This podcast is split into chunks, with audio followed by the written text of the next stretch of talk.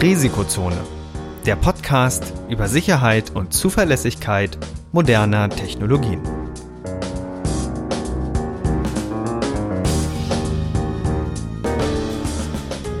Heute mit Professor Dr. Andreas Noack und Viktor Gaske.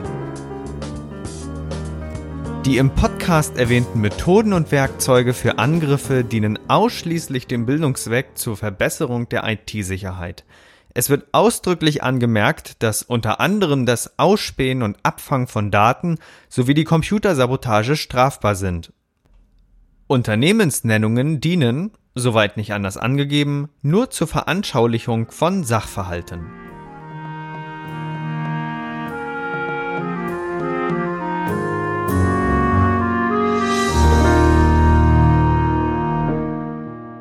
Hallo und herzlich willkommen zu einer neuen Episode des Risikozone Podcasts. Heute Episode 24. Und 24 Grad sind ja gerade bei meinem Zimmer. Der Sommer ist also angekommen. Wie sieht's momentan bei dir aus? Ja, ich, gerade ist es auch recht angenehm bei mir. Ähm, also ich 24 Grad könnte durchaus passen, aber tatsächlich gestern war es hier im Haus auch ein bisschen wärmer ist und alles. Irgendwann wird das dann auch unangenehm. Also ich finde ein bisschen, bisschen gemäßigtere Temperaturen sind doch was Feines eigentlich. Wie reagiert eigentlich so ein Smart Home auf sowas? Also du bist ja, du steckst ja in der Thematik ziemlich tief drin und hast ja auch ziemlich viel äh, Smart Home Integration bereits ausprobiert. Was macht da so ein System? Wie kann man dagegen steuern? Ähm, also ich habe tatsächlich, was Heizung angeht oder so, habe ich keine Komponenten verbaut. Das heißt, dementsprechend, ähm, wenn die Frage ist, ob mein Smart Home schlechter funktioniert, wenn es warm ist, dann nein. Also ähm, es funktioniert reibungslos eigentlich soweit, obwohl es über Funk funkt. Aber du kannst sowas wie Rollladen dann steuern. Also da, darauf dauert ja, ja, ja, dann. Okay, so das heißt. Ja, also ähm, durchaus, das ist natürlich eine Maßnahme, um die Hitze so ein bisschen abzuwehren. Und ich habe bei mir ein Sommerprogramm. Okay. Und bei dem Sommerprogramm ist es so, dass es ähm, je nach Tageszeit die Rollladen auf bestimmten Seiten des Hauses eben runterfährt. Oder das halt nach Bedarf habe ich dann solche Bündelprogramme, wo ich dann sagen kann, hey, jetzt mal bitte die Seite vom Haus zumachen ähm, oder fast verschließen, sodass dann entsprechend die Hitze nicht so reinkommt. Oder einen kompletten, ich habe ich hab sogar ein Programm, Programm namens Sonnenschutz, was dann entsprechend an allen Stellen, wo normalerweise viel Sonne einfällt, die Rollladen auf, ich glaube, ähm, fast zustellt. Das sind dann bei mir glaube ich. Ist, ist sowas denn äh, zeitgesteuert, also zeitgesteuert oder, oder gibt es dafür Sensorik oder wie, wie gestaltet man sowas? Nee, das ist eigentlich viel geschickter. Ähm, es gibt ja, du kannst ja, es gibt ja eine Liste beziehungsweise einen Algorithmus, wie du berechnen kannst, wann, wo die Sonne aufgeht und untergeht. Mhm. Und das Smart Home bei mir ermöglicht es relativ gesehen zu dieser, zu diesen Zeitstempeln dann Aktionen durchzuführen. Das heißt, ich kann sagen, ähm, ich sag mal, zwei Stunden nach Sonnenaufgang mach dieses und zwei Stunden vor Sonnenuntergang mach jenes oder zwei Stunden danach oder wie auch immer. Und ähm, so kann man sich dann entsprechend da anpassen. Ich könnte auch hingehen und sagen, ich schaue mir jetzt die aktuellen Lichtverhältnisse an. Ja. Das geht über die Bewegungsmelder, weil die Bewegungsmelder auch die aktuelle Lichtintensität messen. Und du könnt also auch sagen, wenn es zum Beispiel draußen dunkel ist, dann mach bitte die Lichter am Haus an, damit die Leute nicht stolpern, wenn sie bei mir auf dem Hof laufen. Und genauso habe ich das auch implementiert, ja. Okay, das ist ja auch ein spannendes Thema, weil am Veröffentlichungstag der heutigen Episode ist es nämlich der 21.06. Und da werden wir, wenn es mich, wenn, wenn ich nicht falsch liege, den, die längste Tageszeit haben. Weil es ja Sommeranfang. Das, das kann gut sein, ja, genau. Genau, also oh, 4, 4.32 Uhr Sonnenaufgang oh, und dann, dann hast du, dann kannst du 17 Stunden Sonne, Tag einfahren. Äh, hat denn, hat denn Smart Home mit den ganzen Komponenten auch, auch ähm, energetische Vorteile oder ist das eher was für den Komfort? Naja, klar, man kann natürlich ähm, zum Beispiel Zeitprogramme einbinden, die sich oder Programme einbinden, die sich danach richten, möglicherweise, wenn man einen Solarertrag hat, dass man entsprechend bei Solarertrag bestimmte Steckdosen schaltet, könnte man schon machen. Mhm. Ähm, also aktuell habe ich bei mir noch keinen Solarertrag, das kommt jetzt aber bald. Und dann könnte ich entsprechend dann mein Smart Home theoretisch so konfigurieren, dass es dann gewisse Dinge ermöglicht, wenn zum Beispiel gerade Energieeingang ist oder sowas. Okay. Das muss aber nicht unbedingt so sein. Klar, ähm, man will natürlich zum Beispiel sehen, dass, ähm, dass es mit dem, mit dem Heizen ordentlich funktioniert oder auch mit dem Kühlen. Dementsprechend ähm, macht es zum Beispiel Sinn, wenn man die Wohnung halt nicht auf 40 Grad haben möchte, dass man die Rollladen halt vorher runterfährt, ja. bevor die Sonne da so hart drauf knallt. Und das sind so Sachen, die, die wir dann hier eher machen, aktuell. Okay. Ist auf jeden Fall eine spannende Geschichte, vor allen Dingen, weil es ja auch, äh, weil es ja so vielfältig ist. Und dann äh, muss man aber aufpassen. Ich, ich stelle es mir mal so vor, wenn man, man kann sich auch so so kleine Windräder holen fürs Haus, die, da, damit du dann nicht nur an der von der Sonne abhängig bist. Vor allen Dingen da, wo wo mehr Küstenregion ist, hast du ja auch äh, oft mehr Wind. Und dann kann ich mir das dann, oder dann kann man sich das ja so vorstellen, dass dann auf einmal um zwei Uhr nachts die Waschmaschine angeht, weil weil genug Wind weht und Ja, ähm, das habe ich auch mal gedacht. Ähm, aber das funktioniert leider nicht. Okay. Weil ähm, der Wirkungsgrad von Windrädern, zumindest wenn man eins hat, was man auch so privat aufstellen dürfte, so gering ist, dass es, glaube ich, um Faktor, keine Ahnung, 10 oder was unter den Solareinträgen liegt. Das heißt, äh, für Privathaushalte lohnt sich ein Windrad nicht. Es sei denn, man stellt das halt irgendwie auf 50 Meter Höhe auf mit einem Rotorendurchmesser von, keine Ahnung, 10 Metern oder was, dann macht das langsam Spaß, aber wenn man so ein Standardwindrad hat, ich glaube, die Standardwindräder hängt man bei 20 Metern Höhe auf mit einem Durchmesser von drei Metern Flügelrotoren oder sowas, dann kommt da verhältnismäßig, also auch gemessen an dem Preis, was es kostet, so wenig Geld rein, dass man sich besser dann ein Feld voller Solarpanels hinstellt. Und ähm, das heißt, das lohnt sich für den Privathaushalt zumindest noch nicht also Windräder. Okay. Ist auf jeden Fall eine spannende Thematik, die uns auch noch lange verfolgen wird. Aber Fand ich auch, weil ich habe auch gesehen, bei uns geht so viel Wind, das wäre doch eine total coole Idee. Und dann habe ich mich eingelesen und festgestellt, es ist eine total coole Idee und dabei bleibt es aber leider. Oh, leider. Schade, schade, schade, schade. Aber schade können wir auch über das heutige Thema der Episode sagen, äh, Mobilfunk. Heute. ja, schade. Wie, wie kommst du jetzt auf schade? Ja, wenn man die Nachrichten aufschlägt, dann denkt man nur so, ach, das ist doch, es könnte doch so schön sein und dann ist es eigentlich schade, dass, dass immer alles kaputt geht. Es ist, äh, also, wir, wir, wir bauen, wir bauen auf Sand. So, so kann man das eigentlich schließen. Also, äh, das, das Fundament, wir können froh sein, dass doch alles jetzt generell so funktioniert, wie es funktioniert, aber das ist nicht, das ist nicht automatisch gegeben. Und das sehen wir auch in den Nachrichten diese Woche. Aber da habe ich schlechte Nachrichten für dich. Das ist im Bereich IT-Sicherheit immer so. ja. ähm, da gibt es ja oft die Probleme, die sich nicht so wirklich rausschleifen lassen. Ähm, ja, im Mobilfunk ist natürlich jetzt, kam jetzt kürzlich wieder ein bisschen was in die Presse. Und zwar hat man ja eigentlich gedacht oder tatsächlich 5G sogar so entwickelt, dass man IMSI-Catcher nicht mehr verwenden kann. Und jetzt haben es doch scheinbar ein paar Forscher geschafft, sowas ähnliches wie ein IMSI-Catcher zu bauen für 5G. Das heißt, auch dort kann man jetzt gucken, dass man Leute überwacht. Was, was ist denn grundsätzlich erstmal so ein IMSI-Catcher? Das, soweit ich weiß, läuft es ja auf das Problem zurück, dass bei 2G und da sind wir dann wieder in der Kryptographie zurück. Nur einer der beiden Komponenten sich authentifizieren muss. Und zwar genau, nicht das Netz.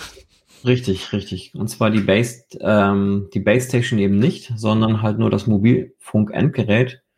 Das muss sich bei seinem Provider authentifizieren, damit man das eben auch finanziell abrechnen kann, sonst macht es nicht so viel Sinn. Also sonst würden wir jedem Teilnehmer mit so einem Gerät erlauben, umsonst zu telefonieren. Das wollen die Hersteller oder die Provider irgendwie nicht so gerne.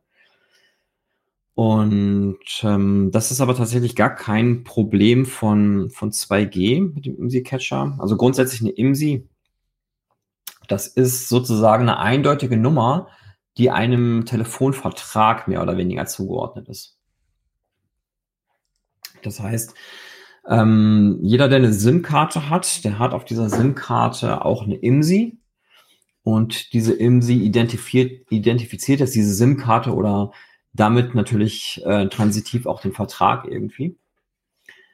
Und wenn man diese IMSI-Nummer tatsächlich öfter wiederholt, dann könnte man feststellen, ey, Moment, der war doch schon mal hier in der Ecke. Wenn man diese IMSIs dann mitliest, dann könnte man zum Beispiel feststellen, wenn du bei mir vorbeifährst, dann könnte ich dir sagen, hey, du bist wieder gerade bei mir vorbeigefahren, weil ich gerade diese IMSI wieder aufgeschnappt habe. Jetzt werden die Verfahren ja immer sicherer und besser. Bei 2G wurde die IMSI noch verhältnismäßig häufig durch die Gegend geballert. Und äh, bei 5G sollte es jetzt so sein, dass diese IMSI grundsätzlich irgendwie nur verschlüsselt versendet wird, sodass jeder Dritte, der einfach nur mithört, was da so gerade passiert, die Leute nicht mehr ähm, tracken kann, also nicht mehr eindeutig zuordnen kann. Und äh, deswegen wurde zum Beispiel die IMSI jetzt ausgetauscht gegen so eine, äh, wie heißt das Ding noch? Timsi? Ähm, Suki. Achso, Suki, genau. Suki heißt Subscription Concealed Identifier. Das ist also eine verschlüsselte IMSI-Nummer sozusagen. Und das ist die Art und Weise, wie 5G jetzt davon abhalten wollte, dass man diese, diese IMSIs trackt, also dass man irgendwie eine Nachverfolgung macht. Und ähm, jetzt hat man aber festgestellt, dass unter gewissen Umständen die Sukis auch nicht so, so häufig gewechselt werden. Und unter gewissen Umständen kann man jetzt eben doch ein Tracking machen. Das wurde jetzt gerade herausgefunden. Ja, und darum geht's. Und die Polizei setzt natürlich solche Dinge ein, um festzustellen, wo vielleicht irgendwelche Kriminellen sind. Und die können sich jetzt theoretisch solche Geräte irgendwie zulegen. Es gibt ein paar Hersteller, die stellen scheinbar solche Geräte her, um dann zu gucken, welche, ich sag mal, IMSIs oder Sukis oder wie auch immer man sie da nennt, äh, wo die gerade sind.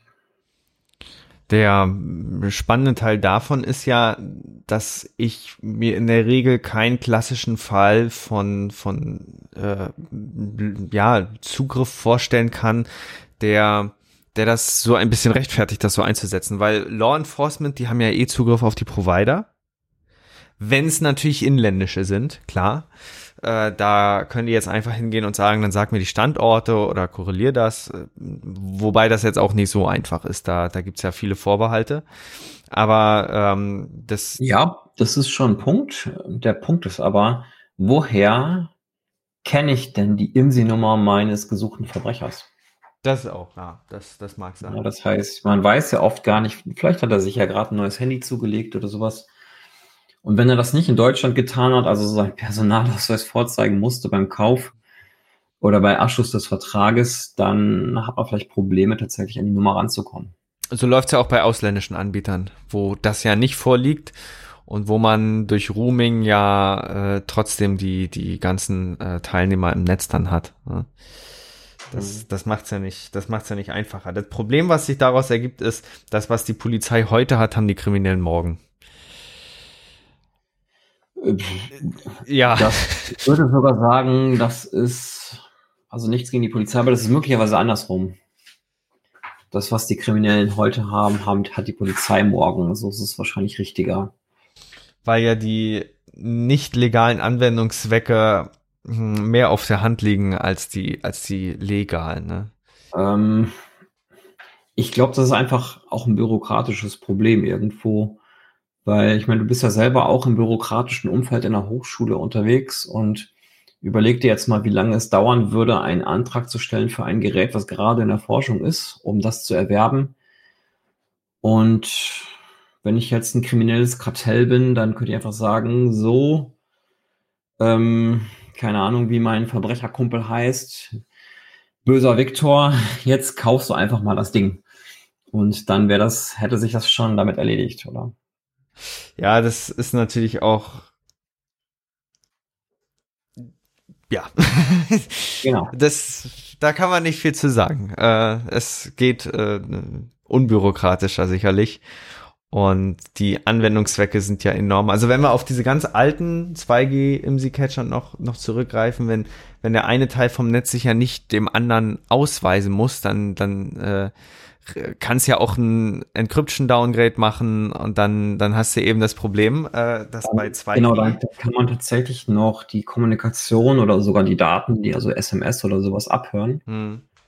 Ähm, das war auch halt früher das, der Punkt, man hat also IMSI Catcher vorwiegend nicht nur dafür eingesetzt, um herauszufinden, wer wo ist, sondern man wollte auch eben die Kommunikation abhören. Das ist heutzutage einfach deutlich schwieriger, gerade im 5G mit 5G haben wir ein Datennetz, das heißt, wir kommunizieren da drüber irgendwie mit Voice over IP oder ähnlichen Sachen. Also wir haben gar kein, gar keine klassische Audiokommunikation mehr.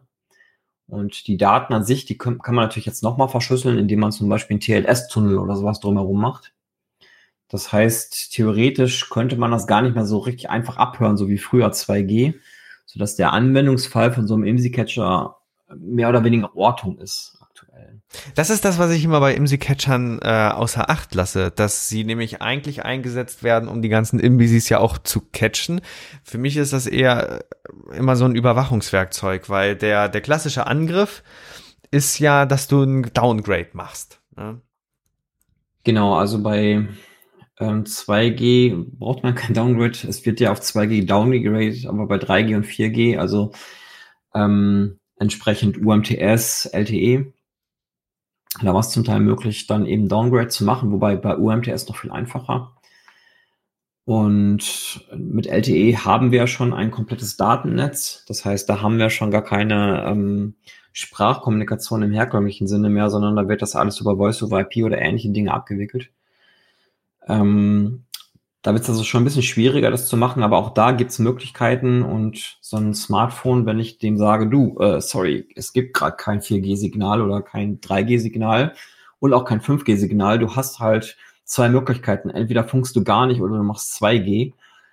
Und wenn das die einzige Option für das Handy ist, dann sagt das Handy möglicherweise, ja, okay, da mache ich 2G. Und wenn man dann entsprechend die Sicherheitsfeatures noch entsprechend so announced, dass man Verschlüsselung abschaltet, dann hat man schnell den Downgrade-Eingriff.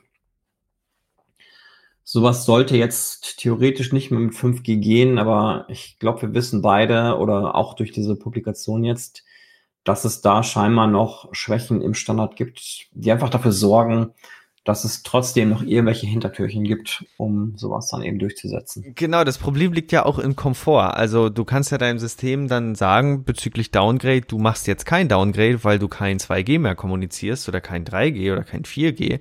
Aber dann ist die Antwort vom System, wenn jetzt zum Beispiel das ähm, 5G-Netz gejammt wird, dass du einfach gar kein Netz dann hast. Und jetzt kommt es natürlich auf den Anwendungsfall an, ob du es tolerieren kannst, lieber gar kein Netz zu haben als ein unsicheres, oder ob du sagst, ich will lieber erreichbar sein, wenn auch unsicher, und das dann entsprechend zulässt. Genau. Und ich kann mir so den einen oder anderen Smartphone-Hersteller vorstellen, der auf jeden Fall sich dann aussprechen würde für den Komfort. Ich äh, sage jetzt einfach mal nicht, was ich denke, weil ich glaube, du kannst dir das ganz gut denken. Und so schneidest du mich nachher wieder raus. Die, die Frage ist doch eher, die Frage ist doch eher, welcher Smartphone-Hersteller von Konsumergeräten macht es nicht. Ne? Also der, der allseits beliebte Hersteller mag sein, ja. Der andere allseits beliebte Hersteller, der wird es aber sicherlich auch machen, weil niemand will in den Nachrichten lesen, dass auf einmal in den typisch deutschen Funklöchern auf einmal gar kein Netz mehr zur Verfügung steht und bestimmte Mobiltelefone gar keinen einfachen Zugriff mehr bekommen. Ja, klar. Wenn, wenn man irgendwann so groß ist, dann hat man wahrscheinlich auch nicht mehr so großartig die Wahl. Ähm, aber ich habe da meine Vorurteile. Lass mir meine Vorurteile. ja, was wäre was wäre ein Podcast ohne Vorurteile? Das, das macht sehr ja. viel spannender. Es ist, was, was sich aber daraus herauskristallisiert, ist, dass, dass man, also, dass Konsumer Mobiltelefone Konsumer äh, Mobiltelefone bleiben. Und das ist eben so eine Beobachtung, die ich auch schon über die äh, ganzen vergangenen Episoden so ein bisschen propagiere. Wenn wir kritische Infrastruktur über Geräte leiten, die eigentlich als Konsumergeräte gedacht waren, dann kommen wir mit Best Effort nicht mehr weit. viele unserer Systeme, in Klammern auch IP, sind alle Best Effort konzipiert. Und wenn wir jetzt sagen, wir müssen jetzt kritisch zeitkritisch arbeiten, äh, dann stoßen wir an Grenzen und fangen dann an rumzufuschen, weil wir dann eine Realtime-Fähigkeit in etwas versuchen einzubauen, was nicht dafür gedacht war. Also es, es ist dann so, du am Ende des Tages läufst du dann doch mit deinen zwei, drei Mobiltelefonen rum. dein ganz unsicheres für YouTube, dann ein halbsicheres, dein ganz sicheres und dann, dann am Ende doch Rauchzeichen. Ja, das, das kann durchaus sein. Also ich glaube, dann bleibt uns letztendlich als, also mit Consumer-Geräten nur noch die Wahl, dass man dann eben auf einen Tunnel vertraut, den man sich dann privat oder selber irgendwie anlegt, hm. worüber man dann seine Kommunikation eben sicher abwickelt. Ne? Haben wir auch in einer der Risikozonen äh, Episoden genau. uns angeschaut. Äh, da dann aber auch wieder, wenn man dann eine zu alte oder ein, ein zu konsumerartiges Gerät hat, dann äh, liegt der Tunnel. Hatten wir aber auch alle schon in den vergangenen Episoden gehabt. Links dazu genau. in der Beschreibung. Jetzt, hast, jetzt haben wir vorhin noch über ein anderes Paper gesprochen. Genau, das ist der eigentliche Kern äh, des, der heutigen Episode. Worum geht's da? Ja, das heißt äh, Freaky Leaky SMS. Und da haben ein paar Forscherinnen und Forscher herausgefunden, dass man, wenn man die Zeit misst, die so eine SMS braucht von einem Smartphone zum anderen.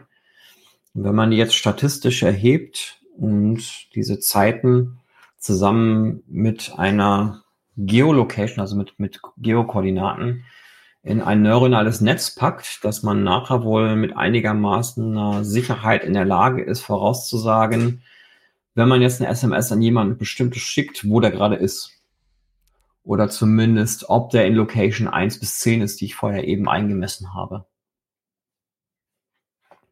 Und das scheint einigermaßen gut zu klappen. Ähm, ich hätte ehrlich gesagt auch nichts anderes erwartet. Ja. Wie sieht's da bei dir aus? Ja, also es äh, war irgendwie auch erwartbar. Also die Autoren von dem Paper haben ja schon ein anderes Paper geschrieben, wo sie dieses ganze Spiel mit ähm, WhatsApp, Signal etc. Äh, gemacht haben. Ich weiß gar nicht, ob es WhatsApp war, war glaube ich auf jeden Fall Signal. Und dieses Mal ging es nämlich auch um die Bestätigung der Ankunft einer Nachricht. Das heißt, man schickt eine SMS und wer sich mal durch die Einstellung eines Android-Mobiltelefons gearbeitet hat, in den Einstellungen, der wird eine Option finden, dass man Lesebestätigung anfordern kann. Und dann bekommt man quasi auch nicht nur den Haken gesendet, sondern auch den Haken empfangen. Und dieser Haken, der entsteht dadurch, weil ähm, die das also das das äh, SMSC, das Short Messaging Service Center, was quasi die SMS-Nachrichten transportiert, auch eine Option hat, dem Originator, also dem, der, dem Handy, das es losgeschickt hat, zu bestätigen, ob das jetzt zugestellt wurde oder eben verworfen wurde oder nicht ankam. Also da gibt es so verschiedene Statusmeldungen, die dann darüber gereicht werden. Und das kann dann zurückkommen. Und äh, dann kommt bei mir eben so ein kleiner Haken an. Und jetzt hat sich das Team also daran gemacht, äh, diesen, diesen Haken, diesen Zeitpunkt, äh, dann doch mal einzumessen, äh, in eine kleine Datenbank zu packen und dann ein Klassifikationsproblem darauf zu schmeißen. Mhm. Ja, das, ähm, das tatsächlich mit neuronalen Netzen zu verbinden, ist gar keine so schlechte Idee. Ich habe selber gerade mal nachgeschaut. Ich habe damals vor einiger Zeit, das ist schon schon ein paar Jährchen her, auch mal ein Paper geschrieben, was was Vergleichbares gemacht hat im WLAN-Bereich. Das war noch mit Johannes, Grüße gehen raus, zusammen. Da haben wir ein Paper geschrieben, um festzustellen, ob wir ein Smartphone innerhalb eines Gebäudes beispielsweise orten können über die Position ähm, der Access Points. Das heißt, wenn wir mehrere Access Points haben, ob wir das, ob wir wirklich eine Geolocation machen können, um herauszufinden können, wo das Smartphone sich gerade befindet. Und wir haben also eine ganze Menge Punkte eingemessen und uns ging es damals gar nicht darum zu sagen, es liegt jetzt in Quadrant 1, 2, 3 oder 4, sondern wir wollten wirklich Geokoordinaten rauskriegen. Das haben wir auch recht gut geschafft und wir haben zum Schluss es sogar geschafft, dass wir eine Genauigkeit rausbekommen haben von, ich muss mal kurz nachgucken, wie war es damals, 0,58 Meter innerhalb unseres Netzes. Und ähm, das war eigentlich schon ganz gut. Das heißt, wir haben auch hier mit neuronalen Netzen gearbeitet und wir haben wirklich versucht, über die passive Abstrahlung von Smartphones herauszufinden, wo es sich gerade befindet. Und wenn man ein zugegebenermaßen sehr konstruiertes Setup hat, dann kann man so genau orten, wie ich es gerade gesagt habe. Also 0,58 Meter ist auf jeden Fall drin. Du, du hast gerade gesagt passiv. Das bedeutet, du brauchst kein aktives Mitwirken der, der Komponente. Also ist dein, Richtig. Dann Richtig, das, das, war, das war die Challenge, die ich meinem damaligen Doktoranden auferlegt habe. Ich habe gesagt, wenn das Smartphone mithilft, um sich orten zu lassen, dann ist der ganze Anwendungsfall gar nicht so spannend. Ich möchte, dass wir es orten können, ohne dass das Smartphone aktiv sagt, hey, ich möchte geordnet werden. Es sollte also einfach sich nur passiv im Netz befinden und die Geräte, um es zu orten, die sollten den Rest tun. Und das haben sie auch getan. Das klingt auf jeden Fall spannend, vor allen Dingen, weil der Angriff passiv ist. Genau. Ähm, der, der andere Angriff, also der jetzt im Mobilfunknetz, der ist gezwungenermaßen aktiv und zwar Richtig, genau. noch unterscheidbar. Aktiv, aktiv, das würde ich sagen mit auftauchenden SMS-Nachrichten und aktiv, wenn man das mit äh, Silent SMS hinbekommt, die man auch nicht so einfach verschicken kann, wenn man nicht wenn man nicht gewisse genau, Zugänge hat. Ähm, aber ich würde das auch schon fast in die Kategorie passiv packen, was wir da gerade gehört haben mit dem aktuellen Paper, weil man diese Sendebestätigung ja, glaube ich, nicht unterdrücken kann. Oder gibt es eine Option zu sagen, ich möchte die nicht senden? Das nicht, aber zum, zum Erstellen der Messdaten.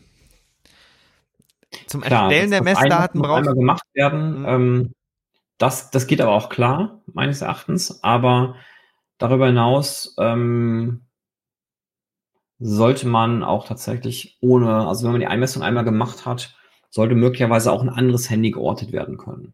Das hat tatsächlich das Paper auch nochmal äh, auseinander ähm, gebastelt. Also wenn, wenn man dann ein bisschen runterscrollt äh, in, in, in diese Zusatzsektion, äh, also wie gesagt, ich kann auf jeden Fall sagen, äh, sehr, sehr ausführlich äh, vor allen Dingen dargelegt dass vor allen Dingen viele Samples von vielen Handys gesammelt werden sollten, damit man das alles so ein bisschen einkategorisieren kann, weil jedes mhm. Mobiltelefon hat eigene Eigenheiten und wenn man jetzt ein sophisticated Attacker ist, also genügend Ressourcen hat und dann äh, eine Datenbank aufweist, äh, die verschiedenste Modelle umfasst, dann funktioniert das sehr wohl.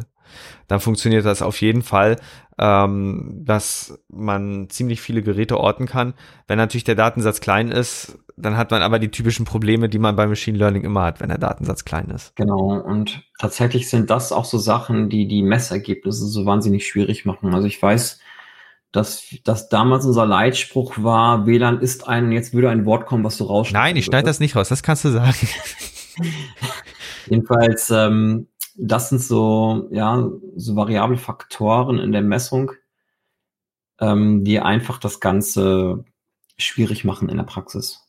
Ja, das heißt, das sind, glaube ich, auch theoretisch ganz gute Ergebnisse, aber es steht, glaube ich, selber im Paper auch drin. Und wenn man sich die Accuracy der einzelnen Werte oder Messungen da auch nachher anguckt, dann sieht man auch hier die, die eine Kombination von Smartphones, die kann irgendwie mit einer Genauigkeit von 46 Prozent bestimmt werden.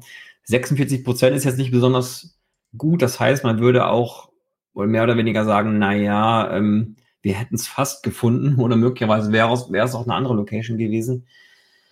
Ähm, ja, und das, diese, diese unterschiedlichen Variablen führen halt dazu, dass die Ergebnisse dann praktisch ähm, doch einfach schlechter sind, als, als wir sie so im Laboraufbau oder im, im klassischen Testaufbau haben.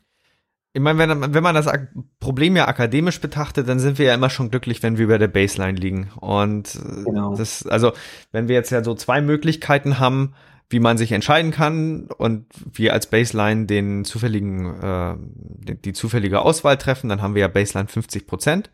Und mhm. da ist es schon cool, wenn man dann Ergebnisse sieht, die dann bei etwa 90 Prozent ankommen. Dann kann man also ziemlich genau sagen, das System weiß, für welche, für welche Geschichte es sich entscheiden möchte. Wenn wir jetzt Baseline 33 Prozent haben, weil wir drei Varianten haben, aus denen wir auswählen können, dann ist es ja auch gar nicht so schlecht, wenn wir irgendwie 50 Prozent haben. Aber es ist natürlich, es ist natürlich immer ein Spiel mit der Unsicherheit. Also man kann es nicht definitiv sagen. Also ein, Angriff wäre nochmal anders, wenn man jetzt aus, wenn wir aus einer SMS rauscraften könnten, wirklich welche Zelle das ist und ziemlich genau, oder wenn irgendjemand dann seine Geolokationsdaten mitschickt. Das wäre, das wäre ein ziemlich zuverlässiges Verfahren. Aber generell bei den Machine Learning Verfahren ist es ja oft so, dass wir mit der Unsicherheit, mit der Uncertainty klarkommen müssen. Genau. Also dementsprechend wenn wir uns überlegen, ob wir jetzt Angst haben müssen, nachdem wir das Paper gelesen haben, nee. äh, ich würde sagen, eher nicht unbedingt. Ähm, aber man kann jetzt halt über SMS potenziell herausfinden, wo jemand ist. Und das wurde, wurde gezeigt. Auf der anderen Seite Wenn wir jetzt aus dem Lawful-Bereich kommen, ähm, dann kann man natürlich auch immer den Provider fragen, in welcher Funkzelle ist das Handy eingeloggt. Oder möglicherweise, welche Funkzellen sehen das Handy und dann, eine Triangulation machen. Ähm, dann ist das wahrscheinlich noch ein bisschen genauer. Das heißt, wenn man die Zusammenarbeit mit dem Provider hat, dann kann man das Problem wahrscheinlich noch deutlich besser lösen. Ja. Ist auf jeden Fall eine spannende Thematik. Vor allen Dingen, wenn man, wenn man nicht kooperierende ähm, Teilnehmer untereinander hat. Und der Rest, der Rest, der hat genau. eh Snapchat. Und da gibt's eine Snapmap und da tragen sich einige Leute ein und dann kannst du rund um die Uhr den genauen Standort der Person sehen. Und dann ja, funktioniert klar, dein ganzes sind, Konzept nicht mehr. Das sind, das sind auch, auch immer noch so Punkte, ne? Ähm, ja, also mit, mit zunehmend Social Media, ähm, ich meine, es gibt ja, glaube ich, sogar diverse Dating-Apps, die sowas machen, um zu gucken, wie man gerade daten kann oder so. Ähm, klar, das, das gehört mittlerweile in die aktuelle Welt einfach dazu, dass man für gewisse Anwendungsfälle seine, seine Koordinaten einfach verrät. Aber ja, und das Spannende an diesem, an diesem Paper ist eigentlich, dass sie gezeigt haben, dass es eigentlich so jeder kann. Ja. Also nicht, nicht nur die Polizei, sondern mhm. wirklich. Ich konnte auch eine Radio Map von dir erstellen, indem ich dir so 20 SMS schicke, dich einmesse für verschiedene Orte. Sogar ohne deine aktive Mithilfe mehr oder weniger. Und dann nachher gucke, wenn ich dann wissen möchte, wo du gerade steckst, möglicherweise. ähm, es fängt ja. ja. es fängt ja bei so einfachen Sachen an. Ist er gerade im Büro oder oder oder äh, ist er nicht vor? genau, genau. Das das kann man ja schon dann normalerweise in den E-Mail-Sourcen lesen, ne, welche. IP-Adresse gerade vom vom Absender dieser E-Mail verwendet wurde. Ne, Aber auch um zu unterscheiden, ist jemand gerade im Büro oder ist jemand gerade zu Hause? Also ist Telekom oder ist es doch das DFN? In meinem Fall. ähm, also DFN. Ja, klar, das sind so, so Meta-Informationen, wo man natürlich schon rauskriegt, wo jemand ist. Genau. Es hat praktische Anwendungszwecke, aber es kann natürlich auch zweckentfremdet werden. Das muss man schon immer Richtig, wissen. genau. Das, das ist und bleibt so. Also auf jeden Fall muss ich sagen, sehr interessantes Paper, vor allen Dingen auch, wenn man, wenn man sich mal durchgucken möchte. Es sind 21 Seiten, wo man mal sehen kann, wie ein gutes Paper aussieht. Das kommt auch auf die Usenix. Mhm. Usenix Security. Ähm, und da wird eben dieses Thema komplett äh, betrachtet. Die Limitation ist natürlich, dass wir einen Closed World Approach haben. Das heißt, wenn du jetzt irgendwo eine andere Location hast, dann geht das nicht so. Aber du hattest schon im Vorgespräch vorhin gesagt, ähm, das auch hinzubekommen in einem Open World Ansatz, das wird sehr unangenehm. Genau, das ist dann plötzlich nicht mehr ganz so einfach. Möglicherweise, je nach Anwendungsfall, kriegt man trotzdem was raus. Ähm, ja. Also das halt, ist aber halt auch die Frage, ja, was das Ganze bringt, ne? Ja. Also theoretisch können wir nachverfolgt werden. Aber wie du schon auch sagtest, ähm, solche Silent SMS, sodass der geortet es gar nicht merkt, die kann man sich, die kann man auch nicht einfach so schicken vom Smartphone. Da muss man also auch schon ein bisschen was unternehmen.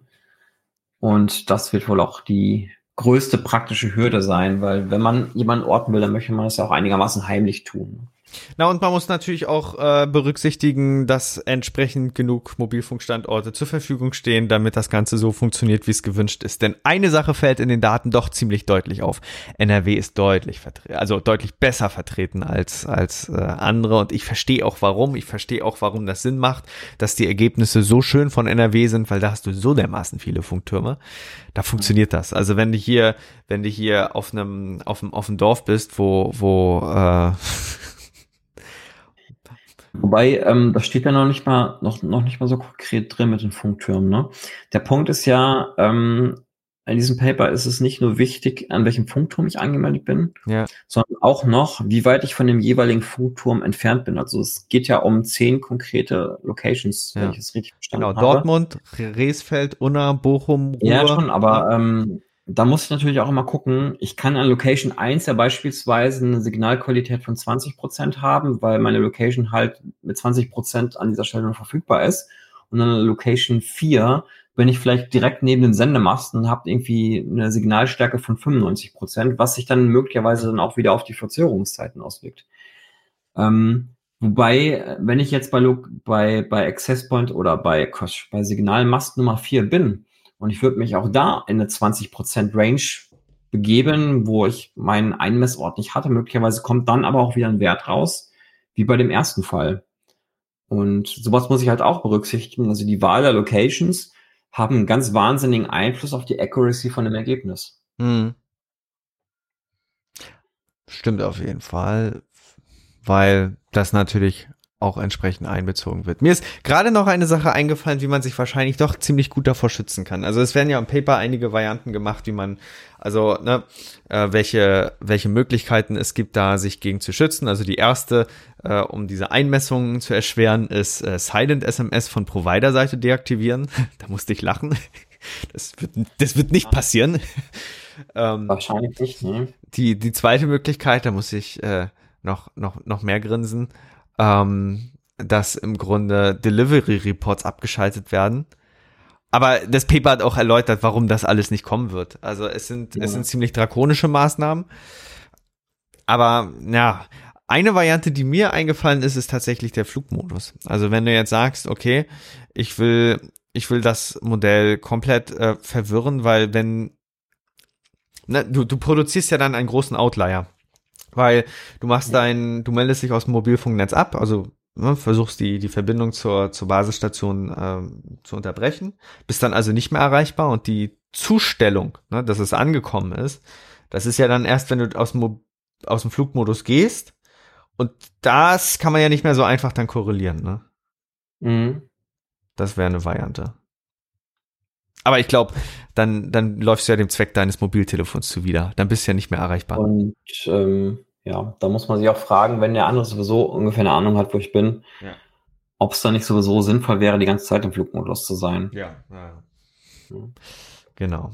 Ja, es ist, ist auf jeden Fall ein sehr, sehr interessantes Thema. Und das war eigentlich auch ein schönes Auftaktthema zum generellen Themenkomplex Mobilfunk. Er ist riesig und es gibt immer was zu tun. Auf jeden Fall. Ähm, das ist aber allerdings auch ein Bereich, der ist so komplex, dass es da nur ganz wenige Experten gibt. Und ähm, also man kann das fast gar nicht durchschauen, weil das, also ich, äh, ich, wenn ich die Vorlesung zu dem Thema halte, dann entschuldige ich mich meistens dreimal vor dieser Vorlesung, weil jetzt wahnsinnig viele Abkürzungen kommen werden.